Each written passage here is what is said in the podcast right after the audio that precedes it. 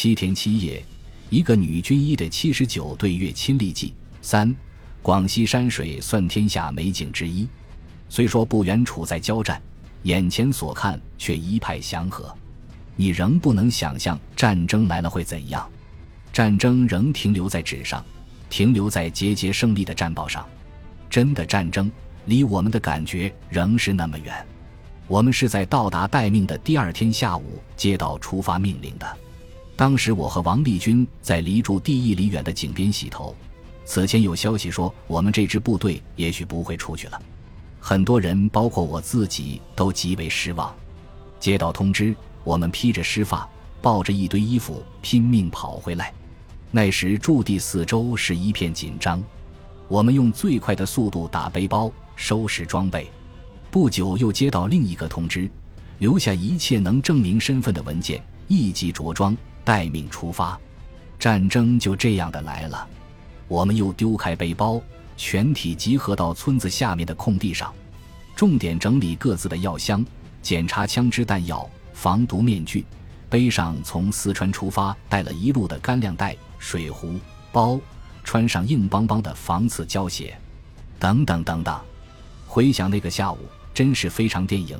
村前的低地上，好些穿绿色伪装的卡车庞然停着。十分硝烟的感觉，从没见过面的司机们突然间出现，虽说有思想准备，还是让人觉得不寻常。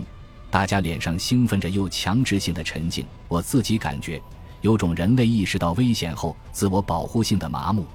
男兵们一箱接一箱往卡车上抬箱子，村民们被允许站在远远的坡地观看。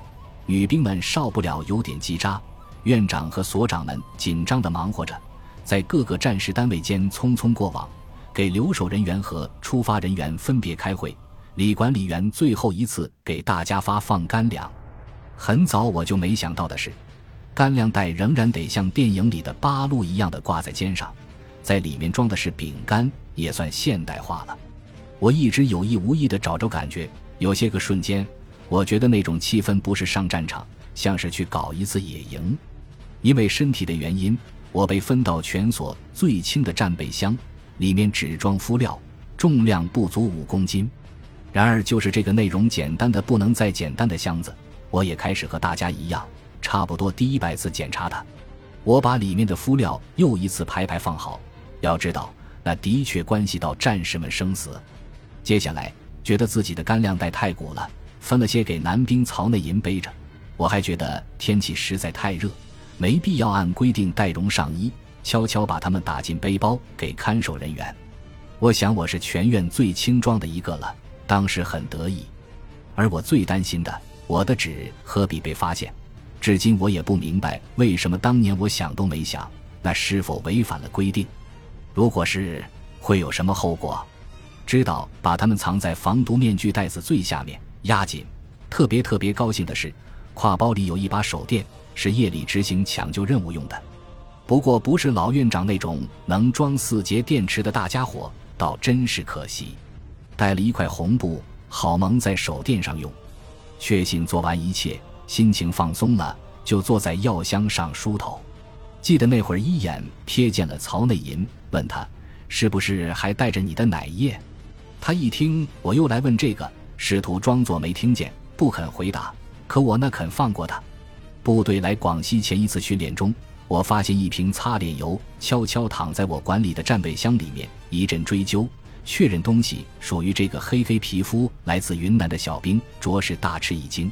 他竟在这种时候企图把这东西偷运到遥远战场上，让我不理解也很生气，不客气的给他当场通通清理出去。过后总找机会嘲笑他，让他头疼不已。呵呵。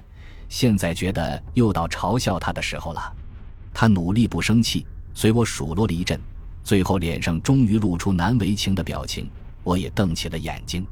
不过最后他又憋不住笑了，咧开缺了半颗门牙的嘴，像个正在换牙的小男孩。那时候我心情很差，而我像看多了新中国战争片的人一样，有着浪漫的战争观，对战争抱以极大好奇，是自己要求上前线的。我把来前线当做解脱坏心情的好机会，可我还是常常无比惆怅地望着热闹的人们。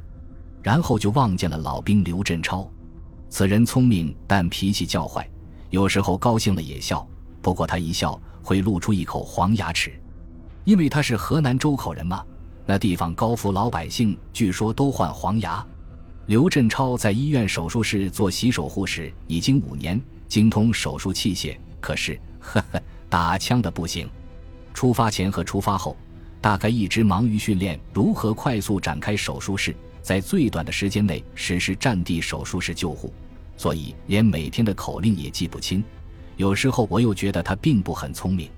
街道上前线的命令，医院从两个医疗所扩编成三个，他和我一起分在两所。又同分在手术组，昨天下午一同训练回答口令，他竟然傻乎乎的，仍然出错，被侯院长嘲弄一番，惹得众人笑了一阵。所以从昨天下午起，我见他总向他大喝一声口令，然后看他如何对我吹胡子瞪眼睛，以此寻些开心。不过现在即使我喊口令，刘振超也顾不上对我瞪眼，他在和院长争辩，他的老乡被指定做留守人员了。他和孙新才一起试图替他争取，我知道他们是同乡，想一起上去。不过我看院长朝他们摆摆手，他们被赶了回来，看来是没什么指望了。我猜想需要多一些男兵留下来，加强留守人员的作战能力吧。众所周知，当时越南的特工队活动猖獗，对我边境地区造成很大威胁，而出了四川到了广西，却不能到越南。当时被我们普遍认为是最大的溃憾。我身边坐着的小何也盯着那边看。我知道，他暗恋那个不能上前面去的男兵，这按部队规定是不允许的，所以他眼巴巴在一边看。我呢，也只能悄悄地替他遗憾。好在那时我一身轻松，毫无挂碍。换句话说，就是没头没脑，心里没人。天最终暗下来，远处围观的老乡更多了。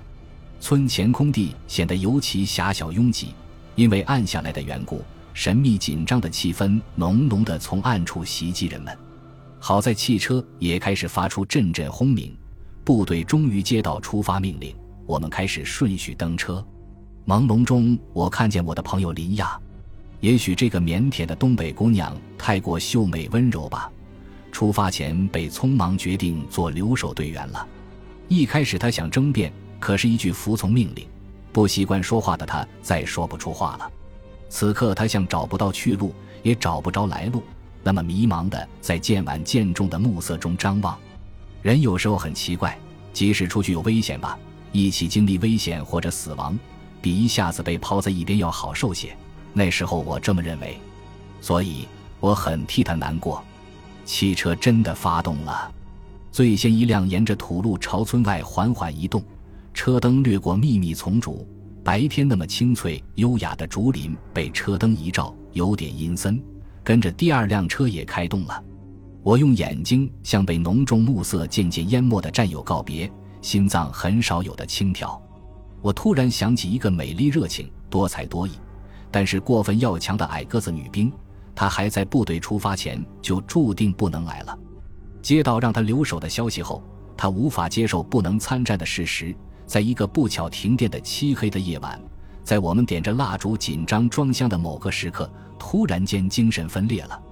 哎，真不知道自己为什么会在这个时候想起他。前些天一边动手做这事，突然想到用百度搜了一下，本以为这故事一直藏在老地方呢。其实我把它正是在文学网发表前一天就被转载到一个军事网站，后陆续被一些网站转载。看了转载较晚的网站后面大家的跟帖，看着看着眼睛湿了，我才理解为什么有人会追踪到那个文学网寻找文章作者。去年六月底的某天，我打开一个月没看的信箱，发现一年多没光顾的那家文学网站编辑的来信和寻找者的来信。打开看，离发信时间已经一个月，竟是赵志杰从北京发来的。不愧是我朋友，他猜测的那个人正是我。我立刻把电话打过去，想来等了一个月的朋友早已失望。那天自然聊得挺多挺多，